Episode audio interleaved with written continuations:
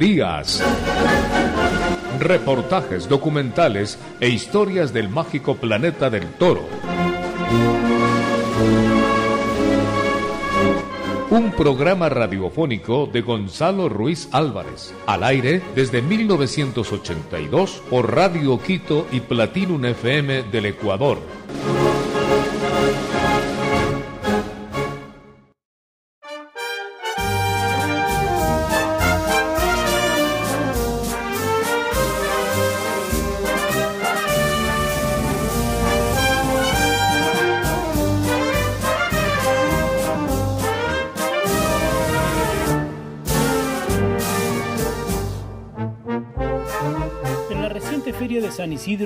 Isidro 2021 en la Plaza de Vista Alegre, el vestido de Morante de la Puebla dio mucho que hablar. El sastre que lo confeccionó estaba en la plaza y es uno de los más renombrados del mundo entero, justo Algaba, con 73 años de edad y 55 de profesión, nos cuenta del día en que descubrió, sin saberlo, su vocación por este arte oficio y nos narra los detalles de su carrera, algo francamente interesante. Muy buenas a toda la afición que desde tan lejos están interesados en lo que pasa en nuestros ruedos taurinos y especialmente en mi sastrería.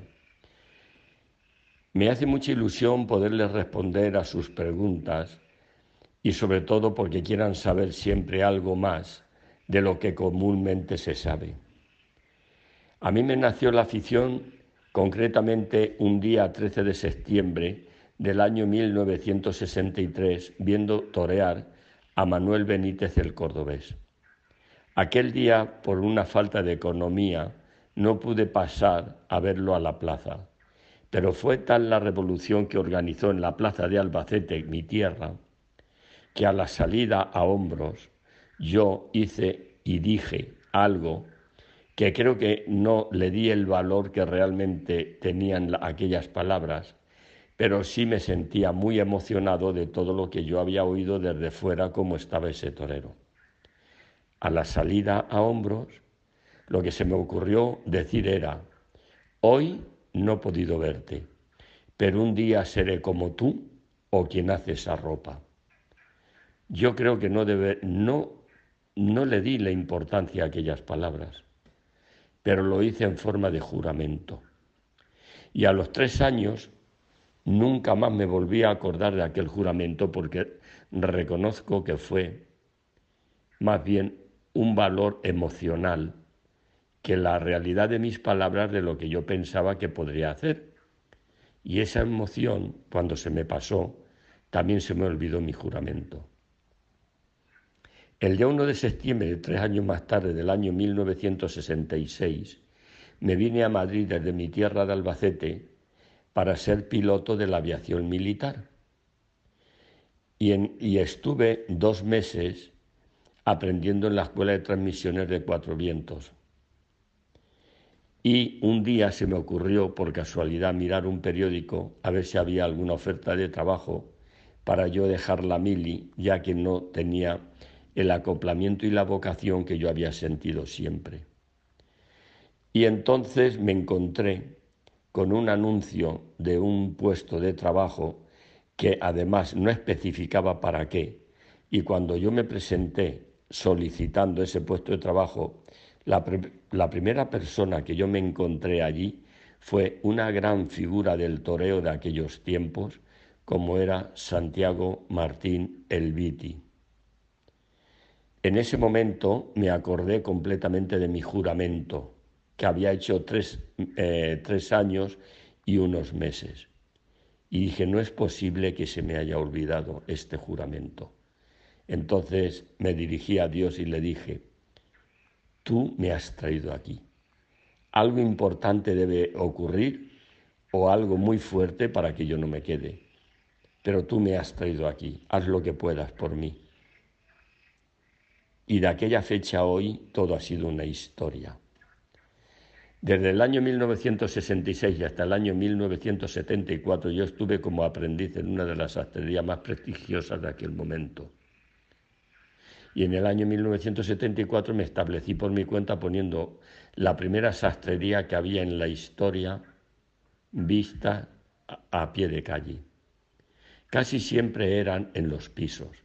Y aunque yo puse dos, una en un piso, la otra, la de abajo, marcaba un tiempo de un antes y un después. Era la única novedad de los sastres de torero, puesto que en aquellos momentos eran, eran sastres muy tradicionales y de toda la vida. Pero yo me abrí camino en muy poquito tiempo. Y en el año 1975 me fui a México, en un viaje solamente a darme a conocer. Y en aquel momento me abrí un camino mucho más amplio todas las figuras de aquel entonces, como era Manolo Martínez, Eloy Cavazos, Antonio Lomelín y otros muchos más, me encargaron la ropa. Y tal fue el éxito que tuve que abrir otra sastrería más. Y al poco tiempo, en México también. Llegué también a abrir una en Portugal y otra en Sevilla. Y el tiempo fue pasando. Y ahí es donde realmente empezó, pues ya con mucho más fuerza lo que es la sastrería por mi cuenta. Siempre he tenido alrededor de entre 50 y 60 personas eh, trabajando y he estado vistiendo a cantidad de mm, toreros, tanto matadores, subalternos, picadores, y mm, mi vida ha estado siempre volcada en cuerpo y alma a la fiesta taurina. Yo tengo dos familias, una mi familia biológica y otra mi familia taurina. Mi familia taurina la llevo como en vena. Vivo para ella, vivo para el diseño, vivo para estar constantemente vistiendo, haciendo dibujos nuevos, diseñando nuevas cosas.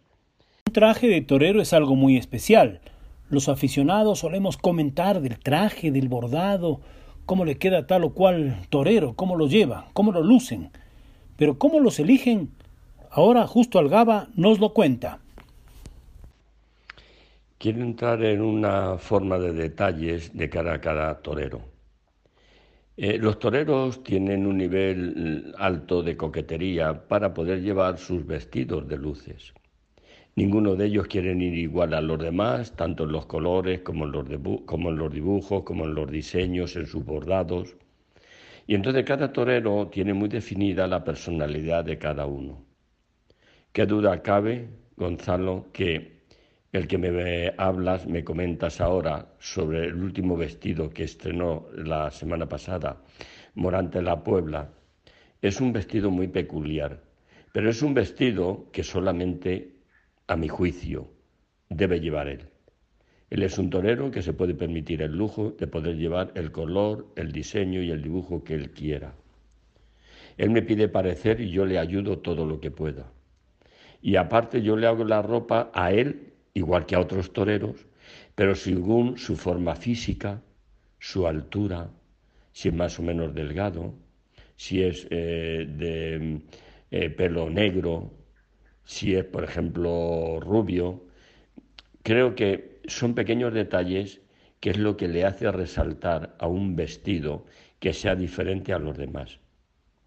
Podríamos hacer dos vestidos de las mismas características a dos toreros distintos, uno amorante de la Puebla y otro otro torero. Sin embargo, estoy completamente seguro que sin menospreciar absolutamente a nadie, los detalles que tiene físicos eh, Morante y su manera de caminar en la plaza, tanto también como su toreo, le hace ser muy singular. Y él luce la ropa, a mi juicio, por ese motivo. Entonces, cada torero hay que hacerle lo que realmente necesita, para hacerlo más alto, más esbelto, que le haga más delgado, que le haga más la cintura más reducida, que el diseño vaya con su personalidad, que el color le acompañe a sentirse a gusto, que no sienta ningún presentimiento en ningún sentido negativo, sino que se lo ponga con la ilusión de poder ir a cortar las orejas a un toro. Infinidad de detalles que son muy importantes a la hora de tenerlos en cuenta. Y eso a cada torero hay que darle lo que realmente necesita. Y es lo que yo hago con ellos. Particularmente siempre he pensado, amigos aficionados, que el momento de elegir la seda o el diseño de un traje es algo muy especial, un momento muy íntimo, casi una secreta confesión entre el torero y su sastre. Bueno, quiero decirle a toda la afición taurina que conecta con el programa Torería, quiero decirles que uno de los momentos más importantes que tiene el torero es cuando va a encargarse la ropa. Yo diría que deposita mucha confianza en su sastre, porque le cuenta lo que ha sentido con otros vestidos, lo a gusto o lo menos a gusto que se ha sentido, si ha estado cómodo o incómodo Cuentan mejor cuál fue el motivo por el que él cree que ese vestido le hizo triunfar o a lo mejor no tanto. Y cuando van, efectivamente lo hacen en forma de confesión. Hay toreros que se abren al diálogo de una manera muy amplia y me preguntan, maestro, ¿y este color me iría bien? ¿Y este otro color no me iría tanto? ¿Cree que este me haría mucho más delgado? Y ahí es donde entra, pues, mis explicaciones. Y en esas explicaciones es cuando el torero las necesita para sentirse a gusto y sobre todo correspondido con lo que él ha planteado unos minutos antes. Yo en su momento quise ser torero y vi lo difícil que era y sobre todo saber y poder elegir el vestuario que uno cree que te va a dar suerte. Y para ello me vestí muchas veces de torero, inclusive toré algunas novilladitas, sin caballos, pero me metí dentro del papel para poder sentir y vivir lo que realmente transmite la ropa de torear. A mí la afición me nació por, por Manuel Benítez del Cordobés, y este fue un torero que creó mucha afición a nivel mundial. La relación que yo tengo con todos los toreros es muy especial, es de mucha confianza y no solamente cuando vienen a la, tienda o a la sastrería, sino en otros muchos lugares donde torean y yo me acerco a verlos o a saludarlos. Y hay una gran admiración de ambos, de unos para otros, por esa profesión, esa cercanía que tanto requiere estos hombres que se visten de oro, de plata o azabache. Justo Algaba nos cuenta de vestidos estelares que ha hecho, algunos que se han quedado para la historia. En mi trayectoria profesional siempre ha ocurrido que se he realizado, he bordado, he confeccionado vestidos que yo siempre los he llamado después de conocer su historia, vestidos estelares. Han sido unos vestidos que por una razón que a veces se desconoce cuando diseñas o haces las cosas y no sabes ni por qué, pero ya van marcados para el éxito. Yo recuerdo un vestido que le hice a Rafael de Paula en el año 1983, en el otoño. Aquel año se hizo 12 vestidos de torear. Y este vestido, al cual yo me refiero, un nazareno y negro, pues era el último que yo le tenía que entregar. Cuando fui al hotel a llevárselo, Rafael de Paula estaba vestido con un vestido verde y negro. Yo le dije que ese no era el vestido de la tarde y que ese color no era para Madrid, a pesar de que ya lo tenía entregado ese vestido. Entonces le dije que el vestido del éxito era el que yo le llevaba. Bueno, pues se considera tanto él como toda la afición que lo ha visto a través de los años tan gloriosos que ha tenido como gran figura del toreo, que fue o que está entre las dos faenas más importantes de toda su trayectoria taurina. Entonces, eso me ocurrió con él y también, por ejemplo, con Paco Jera. Él, yo no lo conocía personalmente, le hice un vestido me dijo que lo hiciera sin preguntarle nada a gusto mío y le hice un vestido blanco con pensamientos y con oro. Era la primera vez que un torero llevaba eh, pensamientos en un vestido, que son las florecitas estas, estilo moraditos, eh, malvas, eh, amarillos. Y cuando se lo entregué me, me dijo que qué quería decir ese vestido. Entonces, blanco era la pureza del torero de Sanlúcar, Paco Jeda. Los pensamientos es porque yo consideraba que era un torero pensador delante de la, de la cara del toro. Y el oro era la grandeza que significa, no por su valor económico, sino lo que significa el oro a nivel mundial y a nivel de todas las mentes del ser humano, es la grandeza, porque él era el torero del momento más grande que había.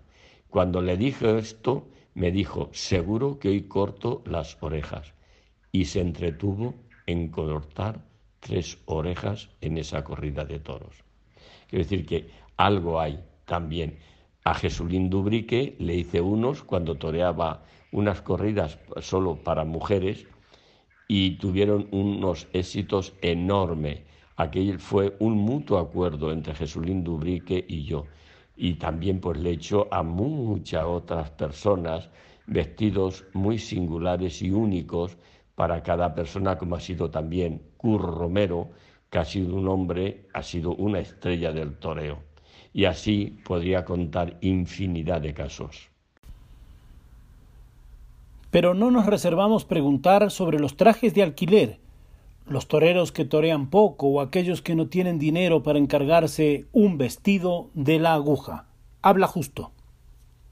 Tengo una sección que está creada para alquilar los vestidos de luces para aquellos toreros, novilleros o alguna de las personas que se ponen delante de la cara del toro y que no tienen o no han podido comprarse en un vestido de luces o porque torean poco y a lo mejor les merece más la pena, pues si torean tres, cuatro o cinco, sacar tres, cuatro o cinco vestidos de distintos colores, distintos dibujos, y eso da una, una imagen de variedad en el vestuario. Em, generalmente ahora se hace menos, pero cuando yo empezaba la ropa de alquiler estaba en un gran auge. Decir, había muchísimos matadores con alternativas tomadas, novilleros con caballos, que los alquilaban. Y también tengo una parte que es la de las corridas goyescas, que ahí casi la inmensa mayoría son ropas de alquiler. También los hago a la medida, todos estos, aunque sean en alquiler, pues cuando los estrenan se lo hago primero a los matadores y luego van pasando a subalternos. Y generalmente son vestidos que se estrenan para una tarde, como es la corrida de Ronda, o la del 2 de mayo de Madrid, o es la de Aranjuez, o es en algunos otros lugares donde realmente eh, se pueden poner los goyescos.